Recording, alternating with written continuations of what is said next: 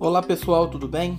Nesse podcast vou falar com vocês sobre o abolicionismo penal, justiça restaurativa e a teoria das janelas quebradas, ok? Complementando a aula que nós vamos ter no dia 24 de março, onde nós vamos falar sobre a teorias e finalidades da pena, função social, fundamentos, combinação das penas, classificação das penas e o e as demais matérias estão sendo tratadas também através do podcast e dos vídeos que estão sendo enviados no sistema do portal do aluno, certo? Vamos lá. O abolicionismo penal. O movimento abolicionista ele teve origem na Holanda, nos estudos de Locke Husman, e na Noruega, é, nos pensamentos de Thomas Mathiesen, né?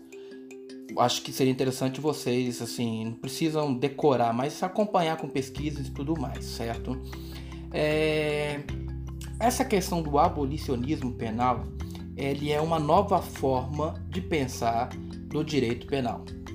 É... Há um debate muito profundo e crítico em relacionado ao fundamento das penas e as instituições responsáveis pela aplicação da pena, né, a, no ramo do direito. É, para enfrentar a crise penitenciária que cresce a cada dia nos mais variados cantos do mundo, foi proposto a descriminalização de determinadas condutas e a despenalização de outros comportamentos. A descriminalização é um crime deixar de existir. E a despenalização, subsiste o crime, permanece o crime, mas desaparece a pena, não há uma pena. Podemos citar como exemplo a questão do usuário, artigo 28 da Lei de Drogas, o uso a pessoa portar drogas para consumo próprio. Alguns dizem que houve uma descriminalização, ou seja, o crime deixa de existir. O crime existe, está lá no artigo 28.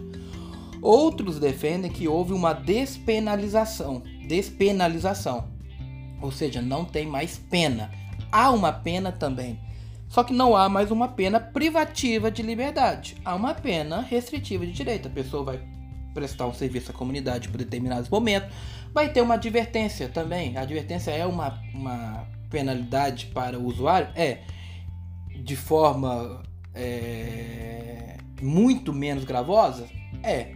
Mas há, sim, uma pena aplicada ao usuário. Então, na minha opinião, não é nenhum, do, nenhum nem outro. Mas consigo, acredito eu, que consegui me fazer entender o que, que seria a, a descriminalização e a despenalização, certo? É, em casos residuais, ou seja, os que sobrarem, atenua-se consideravelmente as sanções penais dirigidas às condutas ilícitas de maior gravidade. Portanto, a, o, abolicionismo penal, o abolicionismo penal ele defende que há uma descriminalização e uma despenalização, e somente em determinados casos que possuem uma gravidade maior possam ser aplicadas sanções penais e ainda de forma atenuada. Essa esse abolicionismo penal há muitos, há muitos que defendem e cito aqui um jurista capixaba que faleceu há pouco tempo, no dia 26 de fevereiro, o doutor Tiago Fabres, né, um amigo e que repetidamente ele veio a falecer, ele defendia muito o, abolicio, o abolicionismo penal. Havia muita crítica em relação à criminologia, em relação ao nosso sistema penitenciário, em relação ao nosso sistema penal. Ele criticava bastante. Ele era um dos grandes defensores desse abolicionismo penal, certo? Então essa é a finalidade dessa, desse movimento que podemos assim chamar, certo? Há muito que se refletir sobre este abolicionismo penal, porque hoje tudo relacionado à punição, a, a um castigo, foi escolhido o direito penal para ser o ramo a, incumbido por, por esse castigo, por esta punição. E tudo hoje é, está relacionado ao direito penal. Podemos até relembrar né, o estudo que nós fizemos do, do princípio da intervenção mínima. Por que, que existe esse princípio? Porque o direito penal tem intervido de forma máxima na vida do cidadão. E isso, na minha opinião, reflete de maneira negativa na vida da pessoa, certo? É, portanto, nós temos então essa, esse estudo do abolicionismo penal, que eu recomendo que faça um estudo mais aprofundado diante do nosso escasso tempo que nós temos aqui. Continuando, nós temos a justiça restaura, resta, restaurativa, né? E podemos falar o seguinte: é, desde a sua origem, o direito penal sempre se pautou pelo castigo da conduta criminosa praticada por alguém é, com a imposição de uma pena. É, Buscou-se né, e ainda busca é, incansavelmente a retribuição do mal praticado com a aplicação concreta de outro mal, apesar de ser legítimo, né, representado pela pena, é o que nós estamos estudando. É, daí falasse que o direito penal enseja a configuração de uma justiça retributiva.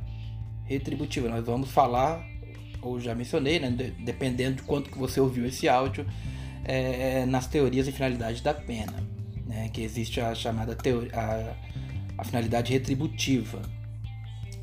É, atualmente surge uma proposta que é a justiça restaurativa fundada basicamente numa restauração do mal provocado pela infração penal. É... Quem defende essa justiça restaurativa parte da seguinte premissa: é, o crime e a contravenção penal não necessariamente lesam o interesse do Estado, difusos ou indisponíveis. Certo? Tutela-se com maior intensidade a figura da vítima, historicamente relegada a um segundo plano do direito penal. Dessa forma, os interesses advindos com a prática da infração penal, que de difuso passam a ser individuais, porque estão mais relacionados ao, à figura da vítima e, consequentemente, disponíveis. Disponíveis. Isso é o principal ponto da justiça restaurativa. Os direitos, é, os, desculpa, os interesses passam a ser disponíveis, ou seja, podendo ocorrer um acordo, uma conciliação, certo? Essa é a finalidade da justiça retributiva. É, o litígio que antes era entre a justiça pública e o responsável pelo ilícito penal, ou seja, eu pratiquei uma lesão corporal, quem a justiça pública é que vai é, aplicar o jus puniendi, né? E vai ser a minha pessoa, que eu sou responsável por esse ilícito, passa agora a ter como protagonista o ofensor e o ofendido. E a punição deixa de ser um objetivo imediato da atuação do direito penal. Surge a possibilidade, então, como eu mencionei, de uma conciliação entre os envolvidos. O autor, o coautor, enfim, enfim o partícipe, os três possíveis é, participantes do fato delituoso e a vítima.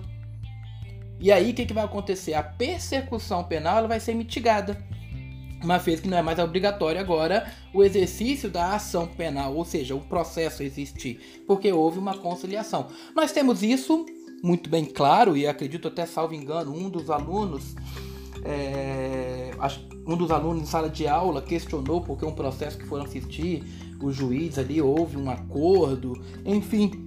Essa é a justiça restaurativa que nós temos ali dentro da Lei 9.099, onde há uma conciliação, onde há um acordo entre o MP e o, ofendi, e o ofensor, certo? É, por isso nós temos então essa justiça restaurativa e que tem, tende a ampliar isso para muito mais outros crimes.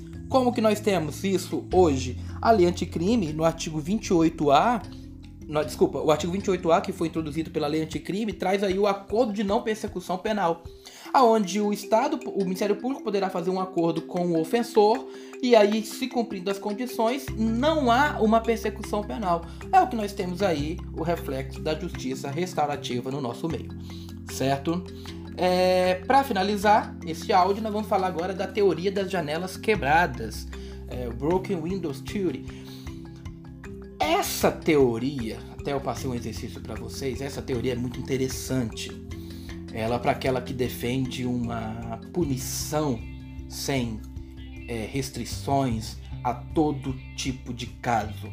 Em 1969, na Universidade de Stanford, nos Estados Unidos, é, Philip Zimbardo é, juntamente com a sua equipe, realizou uma experiência no campo da psicologia, aonde foram colocados um carro no Bronx, em Nova York, que é uma zona é, mais problemática, podemos assim dizer, e um outro carro no Palo Alto e na Califórnia, para vocês terem uma ideia do que é o Palo Alto.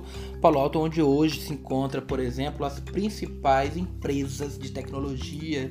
Por exemplo, a Google se encontra no Palo Alto, Facebook surgiu lá no Palo Alto, então é um bairro com uma é, bem diferente da Bronx, Nova York, certo?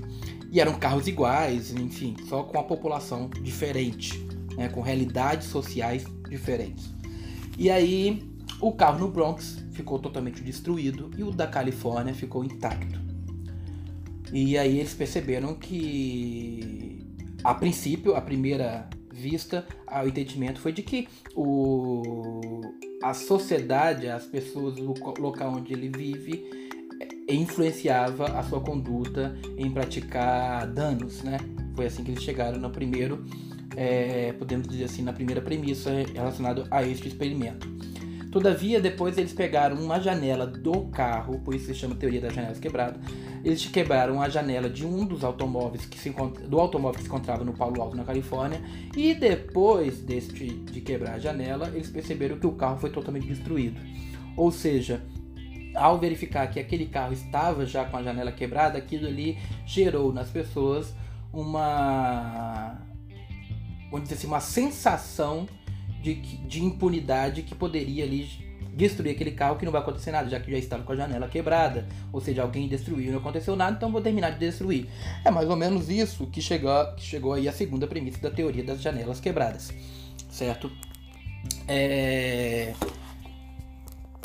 E aí houve esses estudos, ocorreu esses estudos no ano de 1982, mas o mais interessante foi em 1994 com Rudolph Giuliani, o ex-prefeito de Nova York, até hoje bastante conhecido, em que ele aplicou essa teoria das janelas quebradas e todo tipo de violação da lei em Nova York foi punida severamente.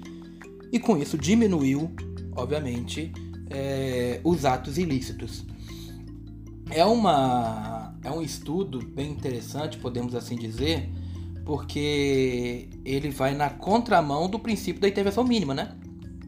Ele vai exatamente na contramão.